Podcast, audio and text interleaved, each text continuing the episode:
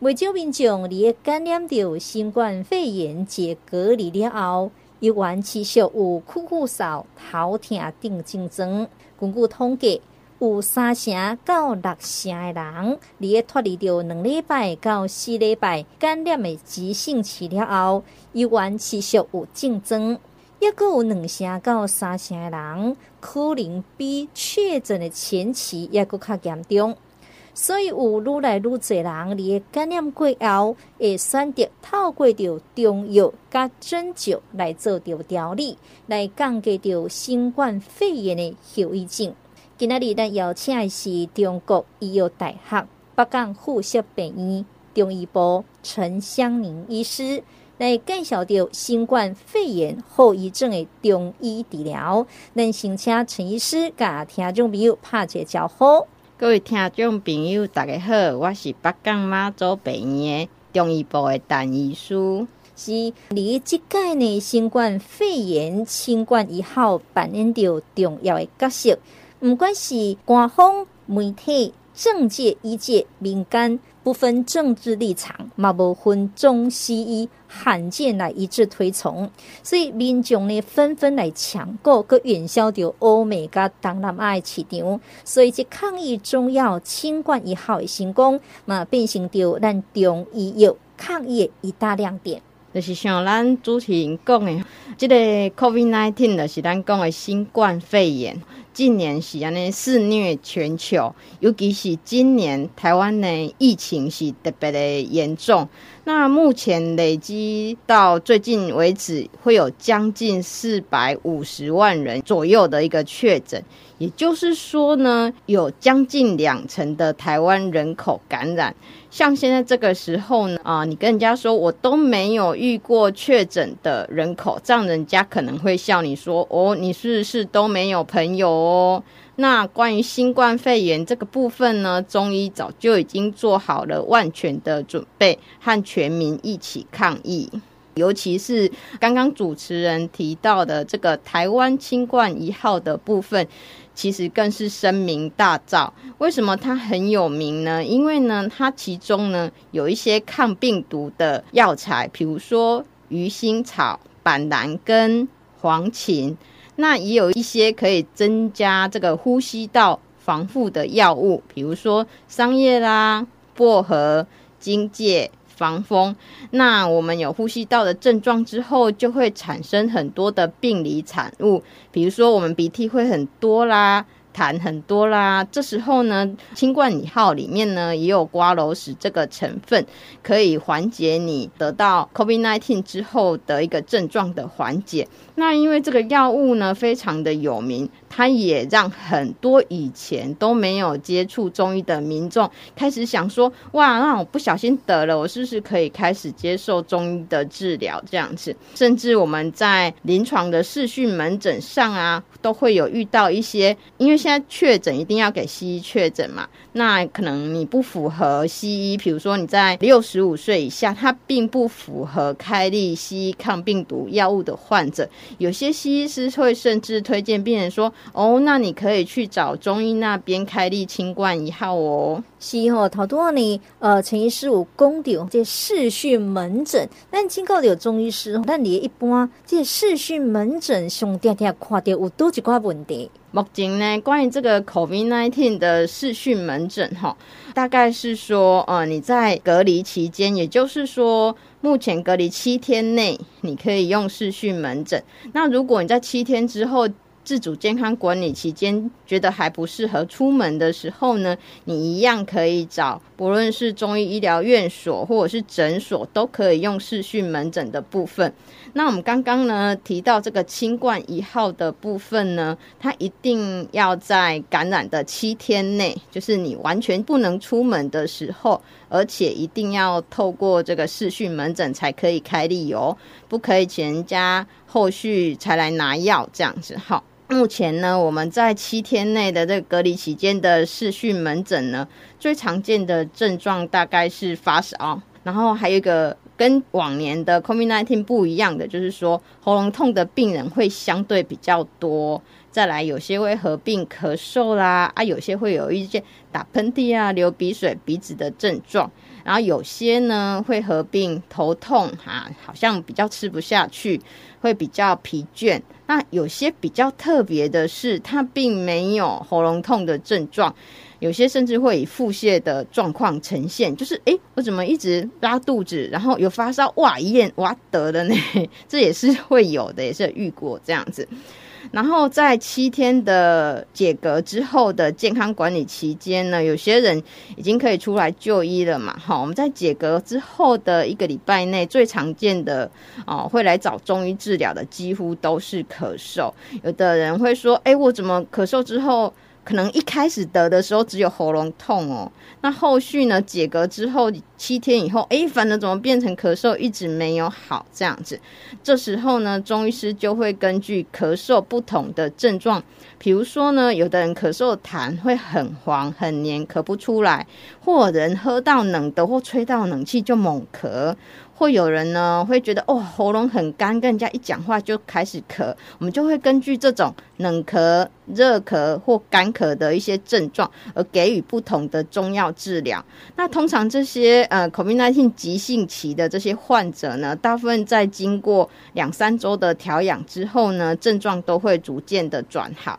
是，头拄仔陈医师有讲到无共款的症状，爱顾到无共款的这个中医来做治疗。头拄仔那么一直讲到这个清冠一号，有真侪确诊的新冠的这个患者拢有食到这个清冠一号，但是有部分的民众来反映，食药了后可能会会落屎哦，会胀气，会腹肚疼等症状。所以咱继续要来请教到陈医师，什么款人适合食？什么款人不适合食？儿童敢会当食？嘛，真侪人捌听过江湖传言，安怎讲？讲若是无确诊的人食到清冠一号，恐惊会加速确诊。陈医师，这敢真正？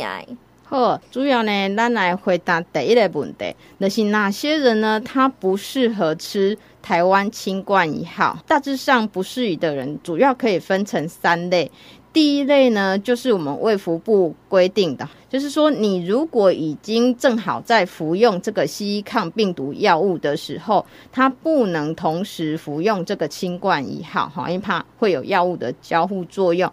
第二点呢，无论你有没有在服中药的或西药的这个降血脂，哈，就是降胆固醇啊、三酸甘油脂的这个药物，它也怕会跟台湾青杠一号有这个交互作用，所以不适合这样子。那第三点呢，就是我们刚刚主持人提到的，有些人确实会跟我们反映说，诶，我吃了这个清冠一号之后呢，怎么变成拉肚子呢？啊，确实哈，清冠一号因为呃里面的成分有我们刚刚所提到的，的比如说鱼腥草啦、板蓝根啊、黄芩啊，这些中医来讲都是比较苦寒的药物，它确实会比较伤到我们的脾胃。那里面还有瓜蒌实，这个药物本身呢，它就有一点点。滑肠让你润便的效果，所以呢，你如果本身是一个肠胃比较虚寒，比如说常常会觉得消化不是很好啊，或常常腹痛啊，最明显的就是说你平常就是一个容易腹泻或软便的人，这个在中医属于肠胃虚寒的人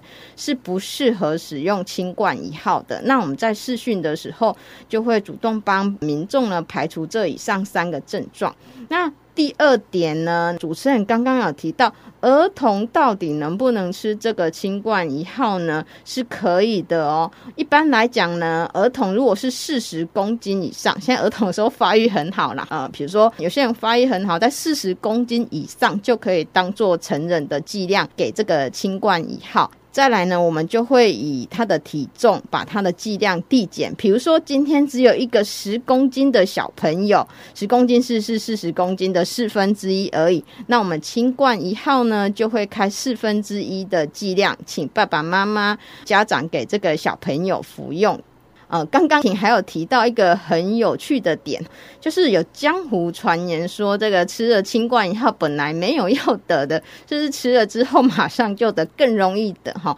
其实不然哈，我们刚刚有提到说，这个新冠一号它有抗病毒的成分。那基本上你会不会得到这个新冠一号，跟你接触的病毒量是很有关系的。那我们，所以我们平常会戴口罩啊，勤洗手，降低病毒量。那如果再加上新冠一号降低这个病毒量的话，其实是可以更好的预防。所以，我们有时候会建议病人说，如果你本身是一个密切接触者，比如说你工作环境或家里的人有确诊的，或者是说你已经密切接触，而且有一些鼻子啊、喉咙有一点微微发烧的症状的时候，也可以马上服用这个清冠一号。只是呢，在你还没有确诊前，清冠一号目前的话是没有办法用公费开立的这样子。是，所以吼，咱陈医师甲听众朋友来介绍吼，希望听众朋友呢听为详细哦。咱们来继续请教到陈医师，到底什么叫做新冠肺炎的后遗症？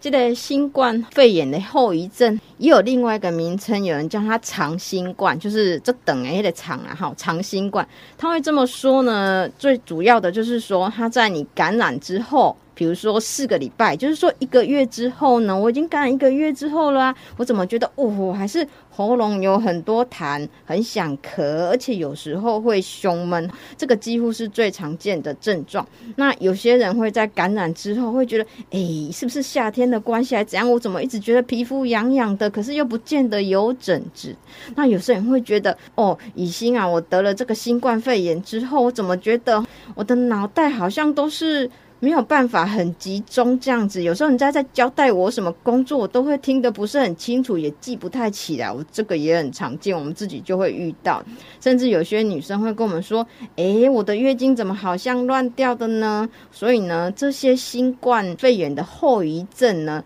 它呢有可能是一个急性期症状的延续，比如说咳嗽，怎么咳了一个月都还没有好呢？但是呢，它有可能是你之前没有，那可能一个月之后才有的一个症状哦。那以国际上的资料来讲，这些新冠肺炎的后遗症呢，有可能持续三个月甚至更久哦。他说呢，陈医师有讲到一个名词叫做长新冠，当然在新闻当中吼，那么定定看到这个名词，啊，唔知这种吼也致病机转到底是什么？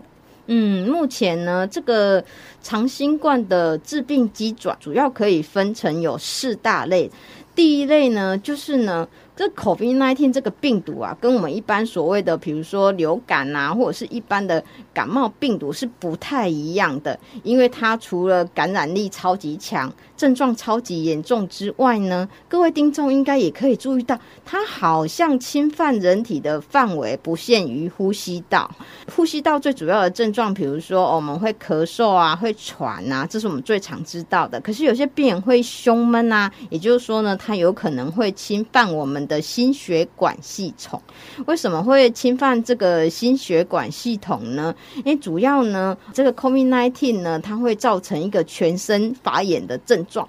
基本上，COVID-19 就是进到我们身体里面之后呢，跟我们身体的免疫力在一起打战。但是呢，它打战的战场范围呢，又不限于是我们的呼吸道而已，它是侵犯全身，就全身都是你的战场这样子。那在打仗的时候，我们身体就会有一些发炎反应啦。那这些发炎反应呢，会让我们这个血管的内皮细胞损伤。我们身体的血管就像我们这个路一样，哈，大条的高速公路啊，也有小条的乡间小道。那发炎之后呢，造成血管内皮的损伤，就好像我们道路被毁损。一样这样子，所以呢，这些回损的道路有可能就会不通啊，所以有些可能就会造成一些血栓的症状哦。这个听起来就有点严重了，对不对啊？如果侵犯到大血管，可能会产生一些，比如说心血管的问题这样子。再来呢，它也会影响到我们的脑袋，可能脑部的小血管发炎所造成的一些症状，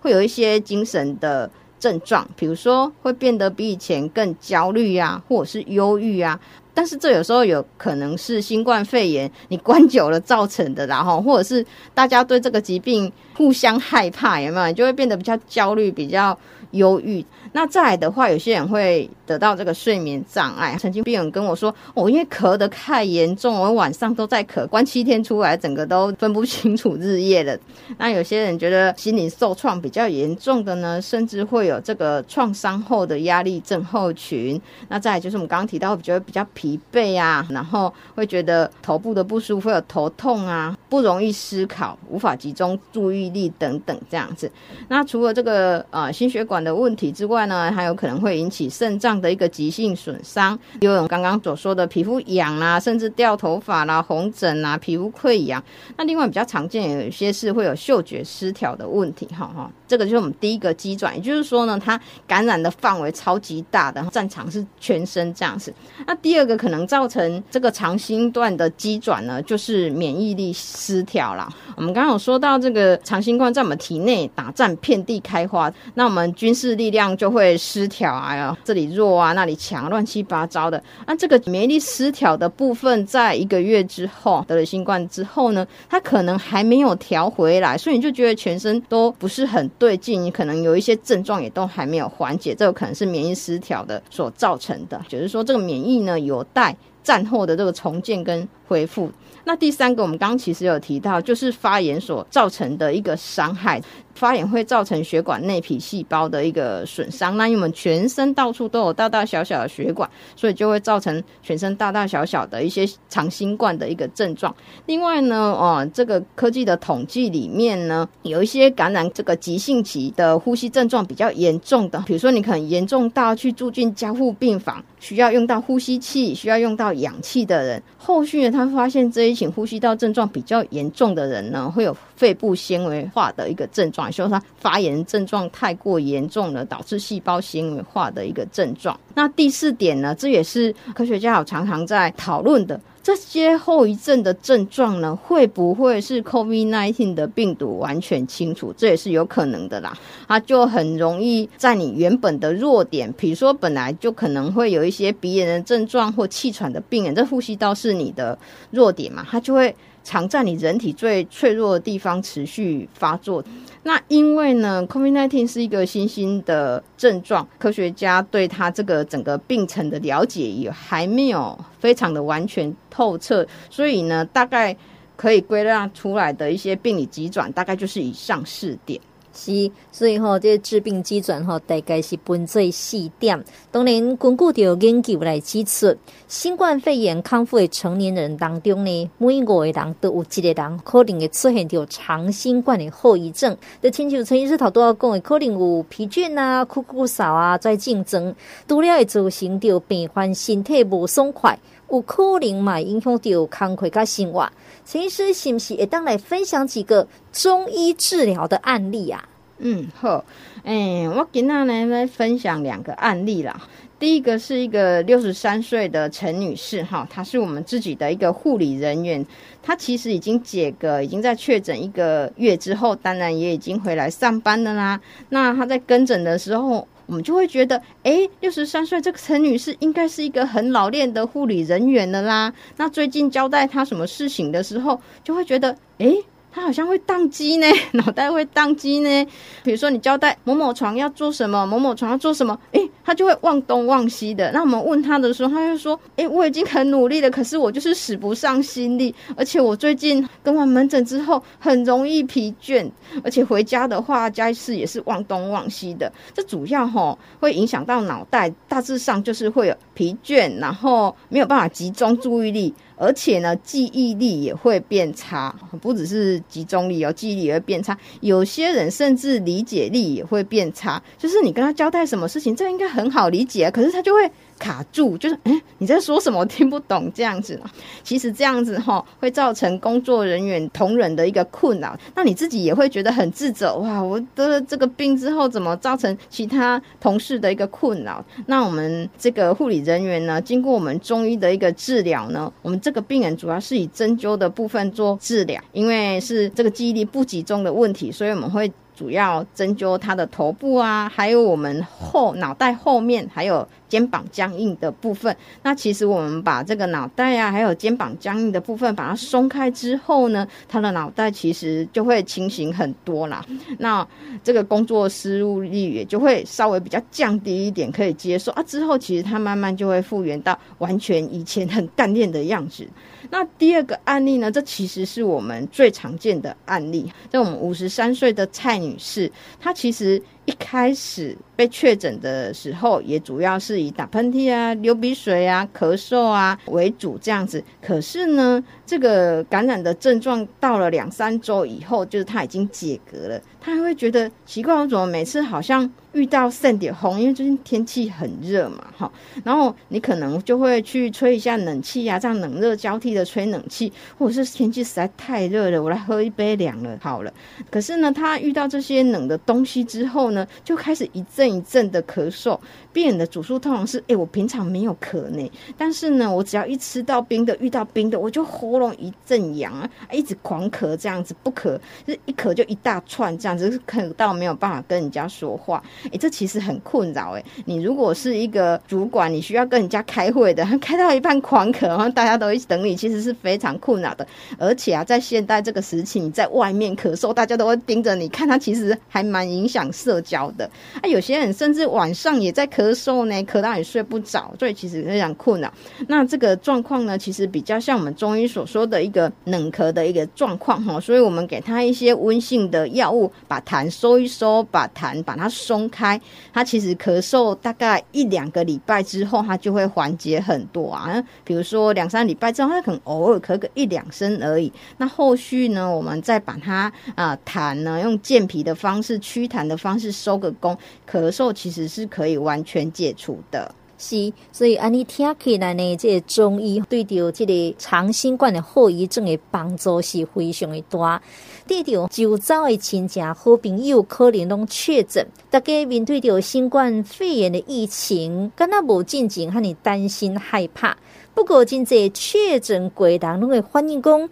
诶，那会出现着头昏昏、脑钝钝的情形。今妈妈听听听到一个名词叫做脑雾。头拄啊，陈医师吼有介绍到这治疗案例当中，这陈女士内底嘛有讲到一点点忘东忘西，无法度亲像以前来集中着注意力，这是不是？脑雾的一种啊，所以咱继续要来请教的陈医师，是不是会当来介绍一寡简单的茶饮，也就是食疗，会当来醒脑，也就是讲有一寡穴位你落去，会当来醒脑，你厝会得当简单来做诶。好，咱讲的这个状况呢，开始就是脑雾的状况，一般的是讲主要有三点，就是你无法度集中注意力，啊，搁来你的记忆力也变差。啊，第三个呢，理解力也会变差，这是我们一般所说的啊脑雾的一个症状。那如果有得了新冠肺炎呢，有这些症状的人呢，其实你在饮食上呢，也可以做这个加强的一个动作。第一个呢，我们就是要食用比较充足的蔬菜，有些人菜可能会吃得不够，这些综合的维他命会不太够，那营养不够的时候，会让你觉得头昏、脑顿顿，注意力无法集中。那第二个呢，除了蔬菜以外，就是要补充一点鱼肉，呃，无论是深海的鱼肉啊，或者是一般的鱼肉都可以，尤其是深海的鱼肉，因为它里面富含 DHA 哦，这个大家应该都知道嘛，可以哎补充脑部的营养，让你的思绪更清晰一点，这样子。比较常见的鱼类，比如说。鲑鱼啦，或我们是那个青鱼啦，或最近很多的秋刀鱼，都是很好用来补充食物营养的一个来源。那素食者怎么办呢？怎么补充这个 DHA 的部分呢？其实一般的我们的豆浆啦、豆类啦，或者是坚果类，也都可以补充到这个 DHA 哦。所以素食者也不用太过于担心。好，那这是我们。啊、呃，食物上呢，可以去增进的一个点。第二点呢，就是当你头雾雾的时候，你可以在上班的时候自己准备茶饮哦。我们可以准备一点薄荷茶。好，你可以，诶，新鲜的薄荷叶也可以，还是你要去买中药局干燥的薄荷叶都可以，大概一汤匙左右可以泡大概五百 CC 的热水。那薄荷一般来讲啊，有这个疏肝的作用，疏肝也醒脑啊，凉凉的一个薄荷水，让你脑袋比较清醒一点。那不喝水哦，你都会觉得凉凉的，不太舒服呢。尤其是肠胃不太好的，你觉得不喝水出来不舒服哦，你可以把它改成紫苏叶哦，一样，无论是新鲜的也可以，或者是干燥的紫苏叶都可以一样拿来泡茶。紫苏叶对肠胃理气的效果会比较好一点。那如果你真的觉得这样还是不行，肠胃还是很不舒服的时候呢，你可以加一点紫苏姜茶，就是紫苏啊跟我们姜一起泡，把它当做你工作之余的一个茶饮来饮用，这也是很方便的。那再来呢，第三个呢，是我们穴位按摩的一个部分。其实哈，我们针对这种脑雾的穴位，其实非常简单，它就是我们头顶正中新的一个百会穴，一百两百的百，交汇的会啊，百会穴，它的位置呢就在我们头顶的正上方。那其实穴位呢是一片区域，也不是单独一个点，所以呢，你只要按摩我们头部的区域都是可以的。那万一呢，你真的找不到百会穴呢？其实整个头都可以按摩，你可以用你的十只手指头抓抓你的头部，或者是手指头像梳头发那样，把头由上往下梳下来，把我们头皮松开之后，脑袋也会跟着比较轻松哦。是陈医师讲，听就比如讲，不管是茶饮食疗，或者是醒脑的穴位吼，其实拢真简单吼，听就比如不妨会当来试看卖咧。真侪人这个新冠肺炎痊愈了后呢，维持日常的免疫力是非常的重要。当然，免疫力跟咱日常的生活习惯吼有真大的关系。陈医师是不是会当来介绍一下，要当来改善掉咱的免疫力？我们这个预防新冠肺炎的感染啊，除了自身的免疫力之外呢，最重要的呢，其实就我们一般卫福部在宣导的，第一个要正确的佩戴口罩。我常常看到有些病人那个有了口罩是戴住了，鼻子就露在外面这样子，好像整个封住才是正确的哦。再来要勤洗手，我觉得勤洗手这个部分其实还蛮容易被一般的民众忽略的，他们搞不好还比较喜欢用酒精，就是随身拿出去去外面吃啊，酒精就开始喷喷喷，甚至有时候很夸张还喷空气。其实呢，酒精呢它不一定会杀死你手上所有的病毒，酒精这种东西是在不得已的状况下。使用的，比如说我们出去吃饭啊，没有水可以洗手，那你只好用酒精来清理你的会碰到的桌椅，或者是吃饭前用酒精喷个手，或者是我们在门诊的时候，因为病人一直进来呀、我们没办法一直用水洗手，就只好先用酒精洗手。但是呢，一般民众如果可以的话，其实是要用肥皂水洗手，这才是最正确的方式。因为我们一般洗手的口诀搓擦。冲捧就是把它洗干净，用肥皂呢把手每一个部位都搓洗到，然后用水把这个病毒冲走，才是最正确的方式。再来呢，你如果不是同住的家人，不是住在同一个屋子里面的家人，应该尽量保持社交距离。所以呢，要少去邻居家串门子哈。啊，住得很远的远房亲戚，我们电话沟通就好了啊。再来呢，就是要完整的接受疫苗，才可以减缓新冠肺炎的一个传播。那另外呢，呃，自己本身要如何增加这个免疫力呢？其实它最重要的不外乎是一个规律的一个生活作息哈。尤其现在放暑假的期间，其实有些小朋友就会日夜颠倒啊，这样子不规律的作息其实会影响到身体的免疫力。所以我们要有充足的睡眠，要有适当的运动，不能像说哇，我现在外面都很危险，那我都直接待在家里就好了，都没有运动，这也是不行的哦。那再来就是。是我们刚刚有提到的一个健康的饮食，要有足够的蔬菜、适量的鱼肉类，这样子会好一点。那另外一个，在新冠肺炎期间，其实可想而知，大家的压力都很大了，所以你要找到你自己